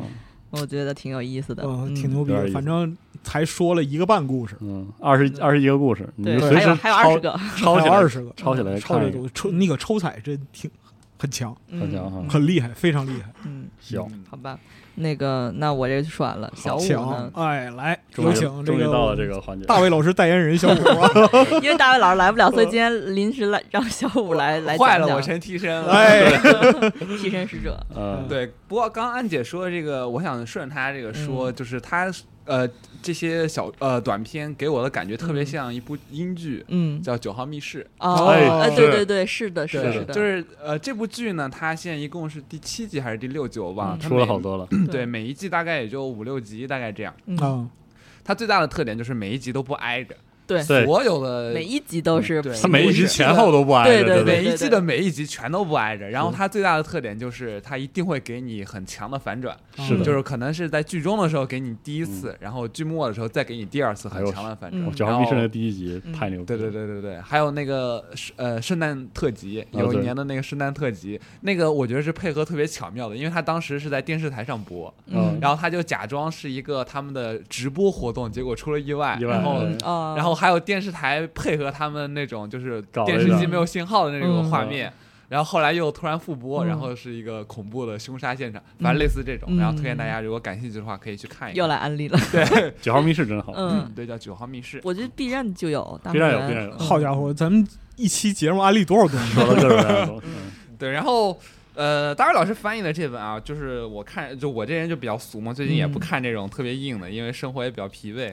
确实，多看点疲惫 对，看点这个轻松愉快的。回家还就是这样睡觉啊，哎，对马岛之魂的艺术设定集，对是，的这本书是对马岛艺呃对马岛之魂的艺术设定集。嗯，嗯，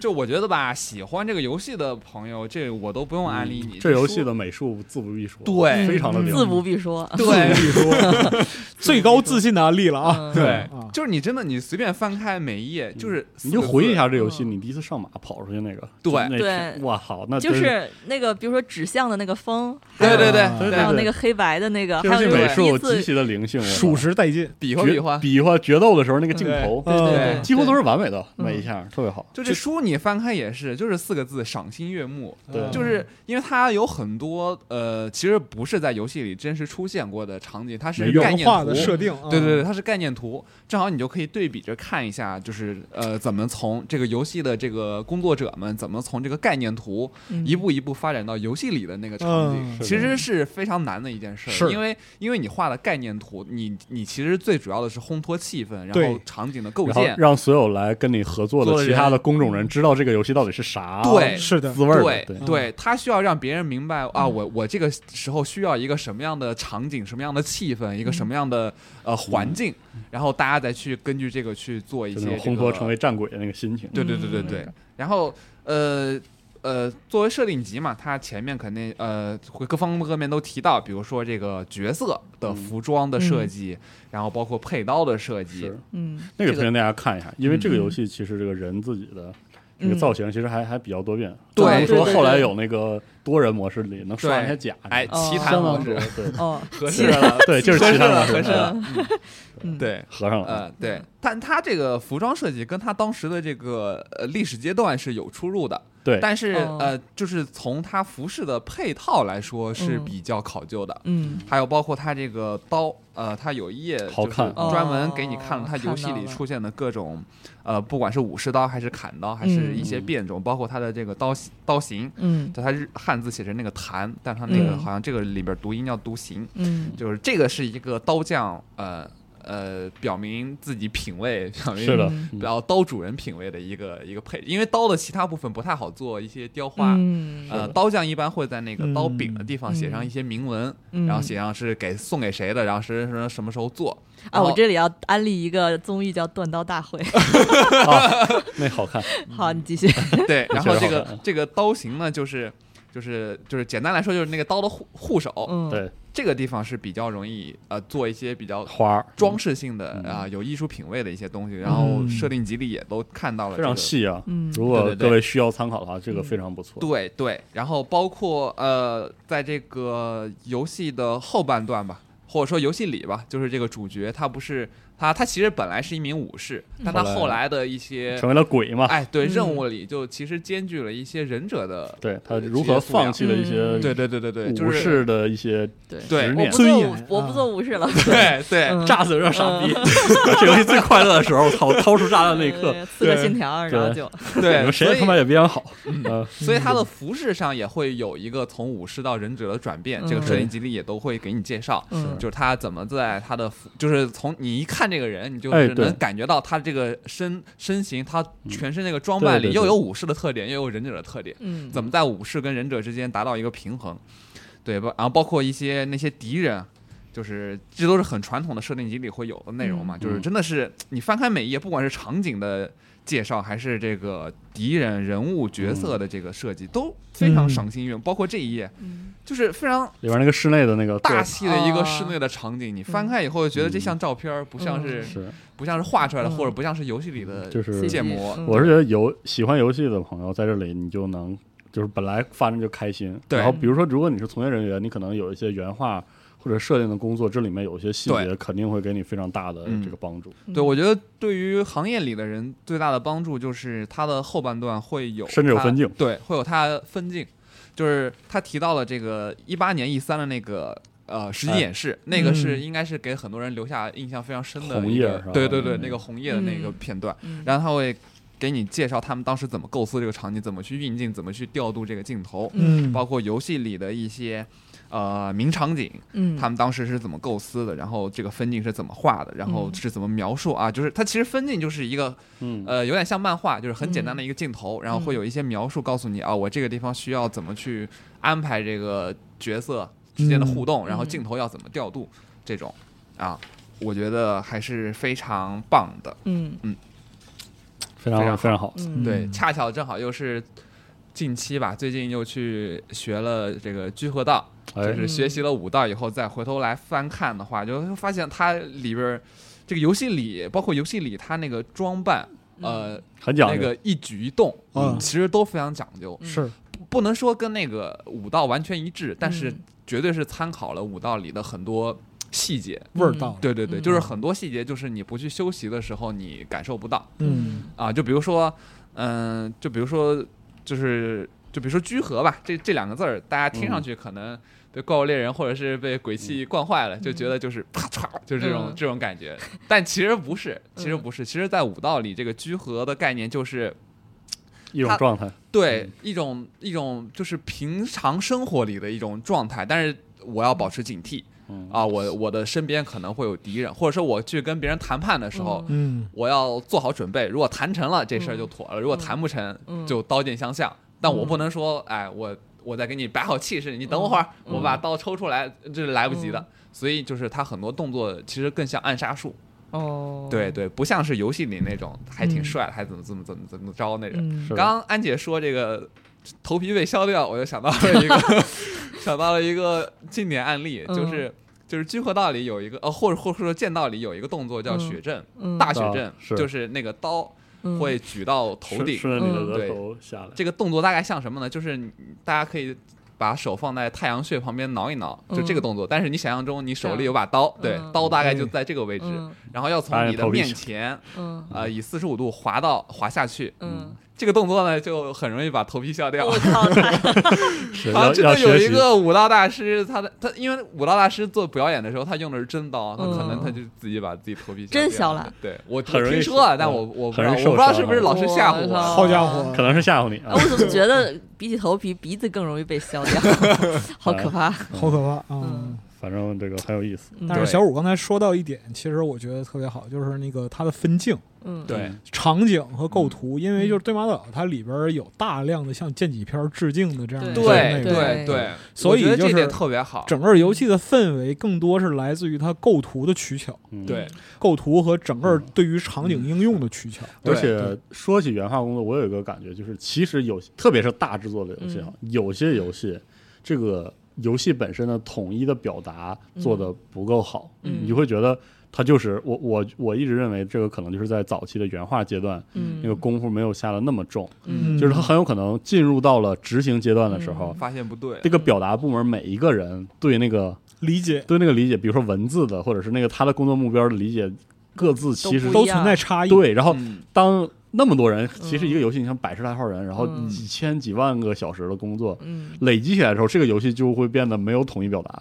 对就是你觉得哎细节贼好，哪哪的巨多，然后嗯但但是是割裂感也很对，强但是割裂不感很是强一致的。但是你看对马岛就不是嗯，对马啊岛非常一致。非常一致的那个表达，因我为觉它得核心的就是对 concept 就是那个剑戟片儿对，然后再对加上它的原画的信息量本身就够，对，嗯也就是说，无论它的任何一个分工的环节，无论是三 D 模型师啊，嗯或者他做绑定啊，还是他嗯他怎么着，他他画一些，比如说 UI 画嗯，所有人看到那个原画都能明白，这个游戏就是要那个感觉。而且它美学标准是可以参对考的，对嗯，然它后是有可借鉴的点的。打个比方说，那个你看到这个场景原画，嗯，你 get 不到其中要表达的氛围，因为氛围这个东西你很难去量化嘛。是的，那就是把你拖过去嗯哎看一遍，就是说黑泽明的片子，对，或者你看这个原画，你就知道差不多的啊意思背后的楼在在哎对燃烧，对对然后对然后前面是嗯孤桥流水什么对的，对对对然后对武士对啊，你一下就知道啊啊，它是这么个感觉啊，啊，所以就是不是也有人说这个游戏就是太刻板印象，对，对多好，就是爽，对就爽这个，就但是你老爽老外做的日本的那个爽的就是 这个，但是你爽就爽在这刻板印象上了。而且我觉得这游戏就是它是全刻板印象的过程中，当嗯就是因为它前面全刻板印象，嗯当你成为战鬼之后，嗯那个游玩对对对体验才那么不一样，嗯嗯对对对，有一种把他们都扔了的嗯那个感觉，对 吧？嗯，还是你会说，哎，谢谢谢谢，太感谢了哇！被可阿老以师夸了。啊嗯而且我觉得这个书里，这个甚至有一点，我觉得对可能对从业人员更有帮助是，它甚至展现了迭代过程。嗯对，这个、嗯这个，说实话对，我看过的一些游戏摄影集里没有这个过程，嗯它一般会给你的就是那个定稿。嗯对对但是其实迭代过程这个东西特别重要，嗯你可以看到它的那个嗯想法怎么变化。对，而且他会给你看他是怎么从现在的这个状态到最后那个，他中间参考了哪些东西，嗯他会去联想到哪些，比如说场景，比如说呃，他实地取材的一些照片，或者是他想借鉴的一个呃气氛的表达，比如说落日、黄昏这种，嗯他都会嗯去给你想哦，怎么是从一步一步从这儿到这儿的，嗯，嗯，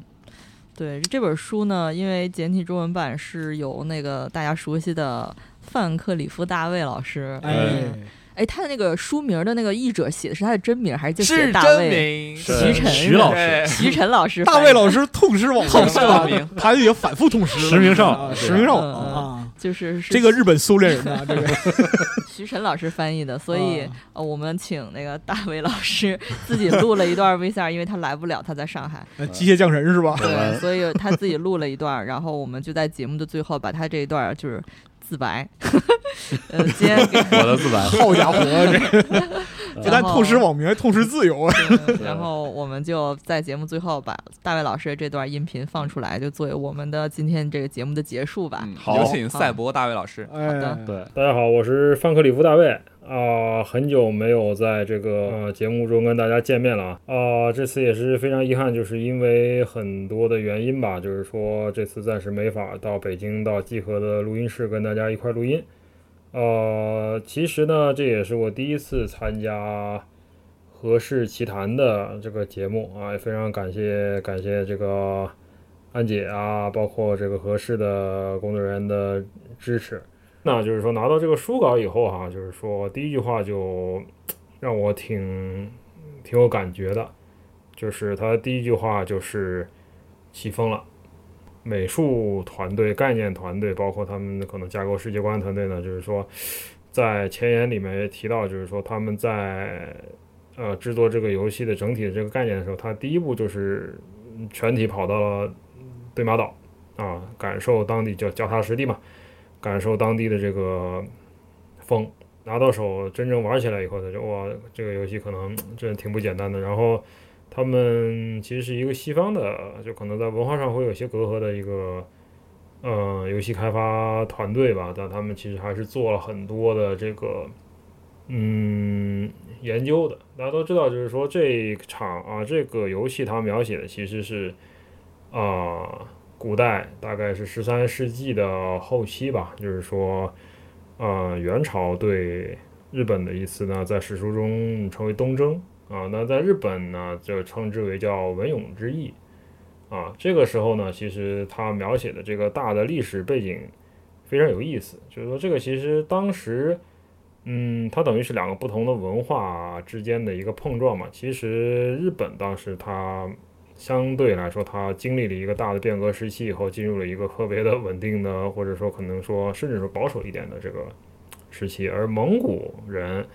啊、里面的元军呢，其实历史上它是跟高丽人，就是说跟朝鲜半岛的这个军队是是一个联军嘛，他们呃，他们其实是处于这个世界的大规模的这个变化之中，因为当时就是。啊、蒙古的军队它几乎占领大片的这个欧亚大陆的土地，其实它连接了东方和西方，它有很多很多的这个新奇的发明啊，或者是一些文化呀、一些理念啊这些东西，其实在这个它等于打通了欧洲和亚洲的啊、但是日本的话，就是说它在这个时代其实它是等于是偏安一隅。呃，虽然它的这个当时处于镰仓幕府的这个统治下啊，名义上它的这个呃幕府的统治者是啊、当然是天皇了，但是他的是实际上的统治者，名义上是第七代将军啊，这个人叫是个皇祖威康亲王，但是他的实际上他的这个嗯掌权人是一个叫北条时宗的啊这么一个权臣啊，他是第八代的职权。那么当时日本很有意思的一点就是说，当时它的这个古代的律令制国家呢，已经几乎这是正在崩溃中。那那它的全国各地的这些小的这个小的藩国的呃统治权呢，其实是交由所谓的御家人来执掌。御家人就是直接隶属于这些就是幕府的这些权臣的这些武士集团啊，他们有自己的庄园。那么这个游戏的话，它的嗯美术上面其实就是说它是从啊、很多个方面，就我们在书里也可以看到，包括啊、包括角色，包括它的场景，包括它的用户界面这些来，就是说来讲解它是怎么样构建这么一个世界。其实，在第一场战役中就可以看出来，就是说它通过啊、服装人物的设计，就把这个啊、援军和日本的对马岛的守军呢，其实把它给在这个视觉上拉开。通过他的这个行为啊，那可能就是说，可能日啊、守军这方面就更保守一点啊，跑出来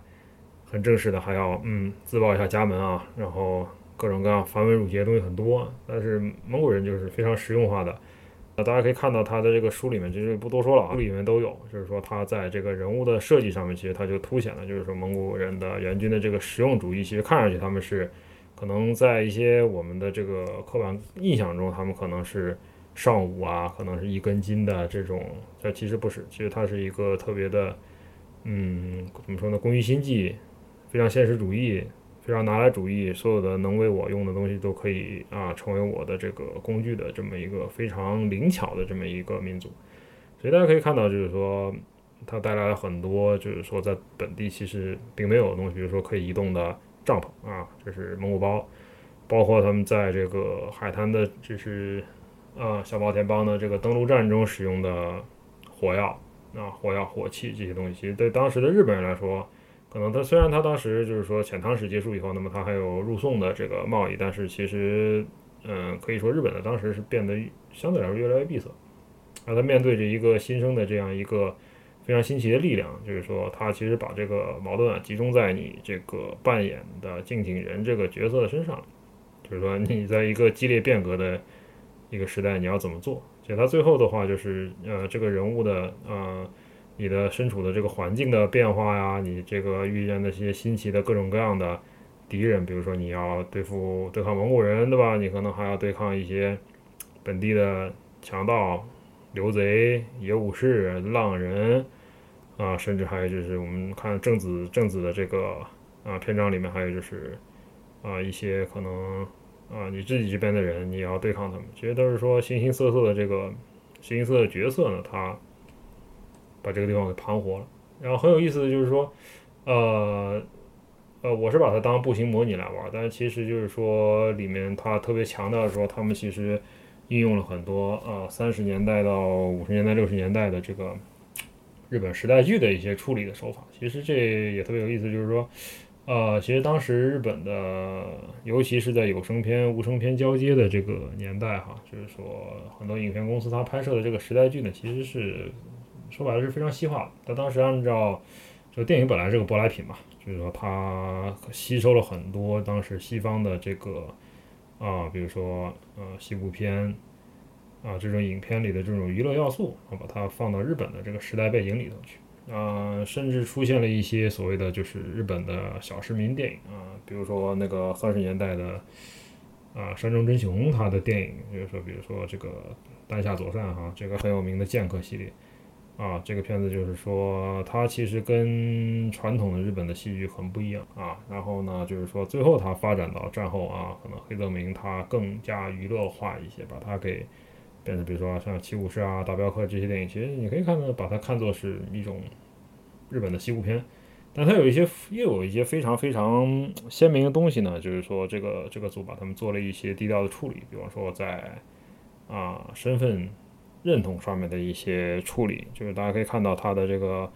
啊、美术是怎么处理经纪人这个角色和他身边的这些老百姓呢？就是说在日本基本上务农的人那个时候叫百姓嘛，啊，其实就是农夫、农民啊，他们的身份和武士的身份其实是嗯差的比较远，而且他们比较固定嘛，不能够互相转换。我可以看到他的这个。两边的话，就是把武士和百姓呢做了一个拉近的处理，而经纪人这个角色，其实他最早的形象，它里面也附了很多它的这个最早的原设啊，最早原设其实更像是忍者，更像忍者，而他戴的不是战鬼的面具啊，就可能就是一个蒙脸布啊，身上就是说可能是比较轻柔，但是后来还是变得比较那个，就是说可能跟啊我们普通看到的这种忍者形象不太一样，但它也有很多类似忍者的这个这个行为。然后呢，就是说它的这个用户的界面设计也特别有意思，就是说这个游戏玩起来呢，嗯，其实我的感觉是因为很多类似这样的游戏，它玩的时候，如果你调用，就是突然呼出了一个，比如说啊、我要看看地图啊，我看我收集的东西啊，这些界面呢，它可能会感觉会你一下跳出来这个游戏啊，比较突兀。但是呢，就是说《东马岛之魂》这个游戏，就是它这个界面设计这个章节，我觉得特别有意思，就是说它融入了很多传统的这个日本的平面设计的元素，而且它尽量采用了这个单色色调和这个极简的美学，然后甚至它用了这个纸和墨，让这个界面变得更稳吧。界面更稳，然后就是说，希望尽量不要让玩家在打开界面的时候感觉我跳出了这个游戏的环境。他们希望就是说界面设计做的要低调一些，不要让玩家呢分心啊，不要让玩家分心。嗯，其实这些方面的话，就是说这本书呢，其实一共有二百零八页吧，它有相当多的这个内容，大家可以自己去体验一下。如果你非常喜欢这个《这报道之魂》这个游戏，哪怕是跟我一样把它当做一个步行模拟来玩呢，也可能从里面能获得很多的乐趣。啊，很多的乐趣。然后就是说，还有一个就是说，呃，人物的设计里面，就是他有名有姓的这些人物也特逗啊，因为就是说平常会呃发现一些它里面的这些人的原型吧，就是说他现在这些。电呃游戏可能也有一些电影化的倾向吧，就是说里面请到的这些扮演这个，就是说游戏里的人物原型的这些演员，有时候你会在其他的片子里看到，所以有时候也挺有意思的。就是说，呃，我记得这个经纪人这个主角的扮演者啊，石达介，他好像演过《硫磺岛的家书》啊、里面演硫磺岛上的这个一个日军吧，应该是，呃，应该是个无名的小角色啊。这个书里头的话，就是可能不同的 口味的玩家，或者说对对这个游戏有不同切入点的玩家，能看到的东西也很不一样呃，而这个这本书出版的时候呢，就是说当时也正好加入这个奇谈模式，所以它这里面对这个奇谈模式的这个啊、美术概念也有很多的设计。此外，还有就是说附上了不少的，就是说啊、一些重要场景，有的是被应用到游戏里，有的可能没有被应用进来的一些故事吧。啊，可以看到他这些编导啊，这个导演他是怎么样来处理这个 画面，那非常有意思。啊，这本书呢，就是说应该是七月初出版，现在应该已经在《何氏奇谈》呢，啊，已经上架了啊。如果大家对这个 这个游戏啊，或者说它它的这个概念设计、风格，呃，有一些喜好的话呢，欢欢迎大家去看一下啊，欢迎大家看一下，非常谢谢大家啊。那么就是这次也是，呃，希望以后尽快的能够恢复正常的录音吧。啊，嗯、到这个再次到集合的录音室去跟大家见面。好，这次也是非常谢谢大家，再见。好，我们听完了， 好，我们听完了，谢谢大卫好老师谢谢大卫老师谢谢大卫老师，啊，感恩，感恩。 啊我们录了一个特爱别您啊特！别傻逼的评论音轨，不能给大家听，但是是不能放出来。这样啊。本来但是想就是大卫老师一边说我们一边在旁边接他话的，然但 后后来是发现，一是接不了，二是这个对说的有些，二是这个锐评很冒犯，你知道吗很？冒犯啊对，不是不是说冒犯大卫老师，主要是针的。对这个游戏有些锐评， 我放出来放出来有点当有点得罪人啊。嗯，行，但是还是希望就是能有机会大卫老师来到集合的这个就是办公室一起来面对来面录录。喝非着常。酒有的是，大卫老师您听见了吗？酒有的是啊！对老白在召唤你。看您什么时候来。对，好的，行。那我们今天这节目就结束了，然后也感谢大家的收听，让我们下期节目再见，下期拜拜。拜拜。